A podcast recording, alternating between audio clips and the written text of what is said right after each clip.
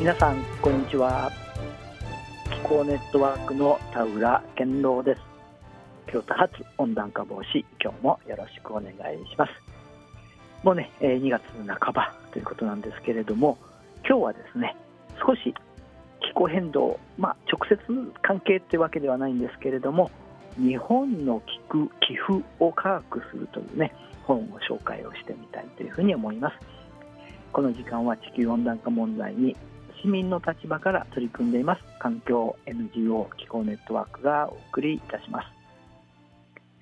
え本の紹介の前にね一つだけ、えー、新聞に関する報道に関する記事をご紹介をしたいと思います。これはですね東京大学未来ビジョン研究センターの江森聖太さんに、えー、新聞ね報道でインタビューをした記事がまとめられているんですけれども気候変動は不公正の問題であると。え COP28 でね、え化石燃料からの脱却という方向性で、え合意した不公正が解消されるような世界は実現できるのだろうかというねそういうこうまとめがあってですね、えいくつか、え、質問されているんですけれどもまずね、え、最初はですね2023年日本も世界全体も観測史上最も暑い1年になりましたということなんですけどもこれはまあエルニーニョがねあって気温が上振れしたっていうこともあるんですけれども人間の活動が原因の温暖化が止まらなければ、ね、今後ね気温がまだ超えてさらに上昇が続くことは間違いないと、えグリーンランドの氷床や永久凍土の崩壊など急激で後戻りできない変化をもたらす、えー、ティッピングポイントに、えー、どんどん近づいているというようなことも指摘されているということなんですね。でえっと、国連気候変動枠組条約、ね、これ発行からもう30年になっているんですけれども、温,、えー、温室効果ガス、ね、排出増え続けていますということなんですが、この化石燃料に依存した社会のシステムが、まあ、世界中に浸透していてですね、えー、このままではまずいというふうに気づいていてもそれを変えるのはとてつもなく、えー、難しい状況なのではないかということなんですね。で、えー、っと30年経ったということなんですけどもこの30年間前進はなかったのですかという質問には、えー、そんなことはないとね、えー、2015年にパリ協定ができた瞬間にこの江森さんは世界は大きく変わったと思いましたというふうに答えられていますね。でこれ、まあ、あの科学的な知見に基づいて温暖化を止めるには、えー、排出量実質ゼロにしないといけないということをね、えー、それまでも話していたということなんですけどもそんなこと常識的に無理でしょうというふうに思ってたのが、えー、それを実現しましょうと世界が、えー、合意したパリ協定でね、え、ということですごく変わったというふうに、えー、思っているということなんですね。でこれなぜ合意できたのでしょうかという質問には、えー、熱波降水温暖化に伴う被害が増えていると実感できるようになったこれ一つね大きな原因で私も、えー、前々から言ってますけどもパリ協定ができた、えー、原因脱炭素に、えー、向かっていこうとしている、ね、要因の一つにやっぱり気候変動の、え被害が非常に増えているとそれから知見が積み重なって温暖化は、えー、人間が排出する温室効果ガスが原因だという確信が高まったということと対策するための技術が成熟してゼロにしようとすればできるというような科学的な根拠もあるということで、えー、合意の前提条件が揃ったということなんですね。で、えー、COP28 では核燃料の段階的廃止という言葉は盛り込めなかったけれども化石燃料からの脱却に合意したこのことについてはどうでしょうかということなんですけども、えー、江森さんはですね大きな進展だと評価する人も抜け穴だらけじゃないかという人もいると。えー、まあどちらの評価もその通りというふうにね 答えてるんですけどもこれはまあ科学者がね俯瞰的に見てそういうふうに思われてるのかなというふうに思うんですが、えー、それはまあねあの両方あっ、えー、意見があるということなんですけれども。で、えー、COP28 ではですね産油国とそれ以外の国の構図対立が目立ったということなんですけども、えー、全ての国がその、えー、例えば化石燃料をね、えー、国があの買わなくても済む状態にねどんどん変わっていかなければならないんじゃないか、えー、化石燃料の需要をいかに減らしていくかいけるかということが改めて問われたという気が、えー、されるということなんですね。でえー、再エネの導入や省エネ技術の普及などに向けて先進国による支援がねまだ足りないというふうには言えるのではないかということなんですね。で、えー、先進国の責任はということなんですね。まあ先進国もね、えー、やはり途上国に対するあの言い分もあるかというふうに思うんですけれども、先進国は気候変動という問題にちゃんと向き合えていないんじゃないかというふうにねおっしゃっています。これはまあまさにその通りかなというふうに思うんですけども、えー、先進国がこれまで温室効果ガスをたくさん排出してきてその結果ほとんど排出していない国々で、えーね、非常に多くの人が命を落としたり、えー、生活の糧を失ったりしているということで第三者の視点で眺めたら、えー、この星では相当ひどいことが起きている。ねまあえー、そういう地球の外から見てね、えー、そうなんじゃないかということなんですよね。で、えー、まあ、これなんかも少しね、あのちょっとこう参考にしてみないといけないのかなと思うんですけれども、でえ気候変動は奴隷制度や植民地主義に並ぶような、え不正義、不公平の問題です。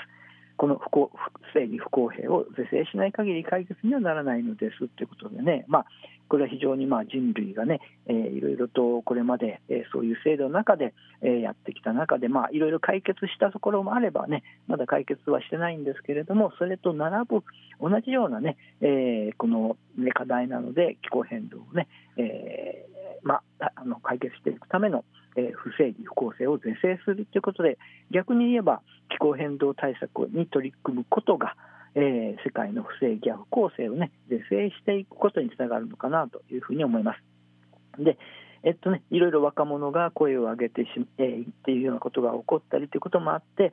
常識が変わってほしいと思います、えー、排出実質ゼロを目指す、えー、世界が、え、以前ではえー、以前の常識では考えられなかったことがすでに起きていてねもう一段進んでほしいというようなことが、えー、あの山さんも指摘されてて、えー、当面気温が上昇し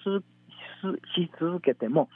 将来下げればいいのではないかという考え方もあるんだけれどもこれは1.5度に抑えること以上に難しいということなんですね。まあ、これなんかもよくね、えーまあ、今はもうこれは変われないので、えー、将来2050年ぐらいね、えー、下げればいいんじゃないかということなんですが、こちらの方が難しいんじゃないか、将来気温を下げることができるという可能性を当てにせずにね、2050年頃までに実質ゼロを実現し、気温上昇を抑制することに注力する方がむしろ現実的だというふうにおっしゃっているわけなんですね。まあ、こちらはもうその通りで、えー、着実にね、今から、えー、できることはすべてやっていくっていうね、えー、そういう方が現実的だというふうに思うということはね、まさにその通りかなというふうに思います。はい。えー、東京大学のね、江森先生が、えー、答えられている記事を紹介をさせていただきました。今日のね、えー、書籍は、日本の寄付を科学するということで、えー、寄付研究の扉を開くえー、明石書店から出ていてね、300ページ以上ある、ちょっとね、あの読み応えのあるもので、えー、価格もね、2500円プラス税ということなんで、少しね、えー、お値段も張りますけれども、世界的に見ても寄付行動や見知らぬ人への人助け、ボランティア活動が低調とされる国、日本、ね、えー、寄付研究センターを、ね、拠点として進めてきた、ね、学術研究の知見から、えー、19の疑問と謎を解き明かすということで大きく分けて4つぐらいにね、えー、分かれるんですが第1部は日本人の寄付の現状。第2部は寄付の効果的な集め方、えー、それから第3部はさまざまな寄付の在り方。そして第4部が寄付研究の新展開ということでね、それぞれ、えー、4章、5章ぐらい、ね、から成り立っていてですね、えー、最後にはですね、えー、寄付に関連したブックガイドなんかもね、えー、紹介されていて、非常にまあね、あの読んでみて面白い内容かなというふうに思いますので、えー、関心のある方はね、ぜひ手に取って読んでもらったらいいかなというふうに思うんですけれども、やはりね日本人はなぜ寄付をしないのかっていうのが第2章に書かれていて、えー、日本人は寄付行動に限らず政治参加や社会参加全般で消極的な姿勢が見られるとかですね。多くの日本人は社会貢献意識や他者を思いやる共感力を持っているけれども、え寄付に対する強い不安感があるということはね、えこれなんかもねすごくねいろいろね書かれていると同時にですね。ちょっと面白いね、えー、調査の結果がねグラフで出てるんですけども、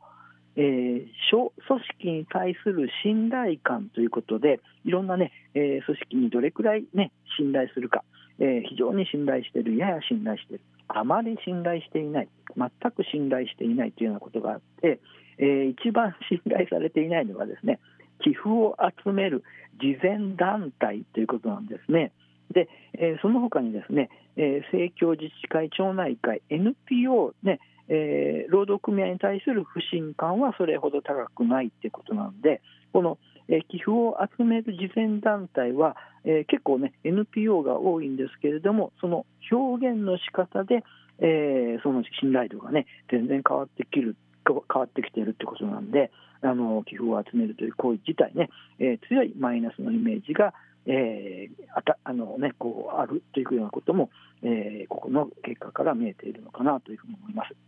で、えー、そのあたりもね、いろいろ分析をされていて、そしてもう一つ、第3章ではですね、日本人はなぜ寄付やボランティアを冷笑するのか、ね、ちょっとバカにするようなところがあってですね、これもチャリティーや人道団体に対する参加の割合と、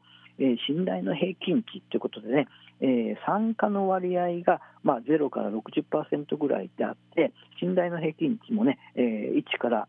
2.6というような、数字で書かれているんですけれども、そのどちらもですね、日本は、えー、参加の割合が、え、数パーセント、そして、えー、信頼の平均値が1.3ぐらいなんですけども、他の国々はですね、もう大体、えー、20%、30%の参加の割合も多いし、えー、1.6以上の信頼の平均値なんかが多いということなんですけれども、まあ、それと同時にですね、えー、立場の人に対する信頼の度合いということで、これもですね、えー、とても信頼しているから全く信頼していないという回答があるんですが、でえー、やっぱり信頼しているあのカテゴリーは、えー、親類とか友人とかね、あのお医者さんとか、そういう人はね、えー、信頼している割合が多いんですけども、当然、その初対面の人というのがね、えー、一番信頼が薄いんですが、えー、NGO、NPO がそれについてね、信頼されていないというような結果があってですね、ぜひね、これ、またあの日本の寄付を科学するっていうね、明石書店から出されている本なんかを読んでもらいたいなと思って、えー、ご紹介をいたしました。ということで、今日の京都発温暖化防止は終わっていたいというふうに思います。この時間は地球温暖化問題に市民の立場から取り組んでいます環境 NGO 気候ネットワークの田浦健郎がお送りいたしました。それではまた来週お会いしましょう。さよなら。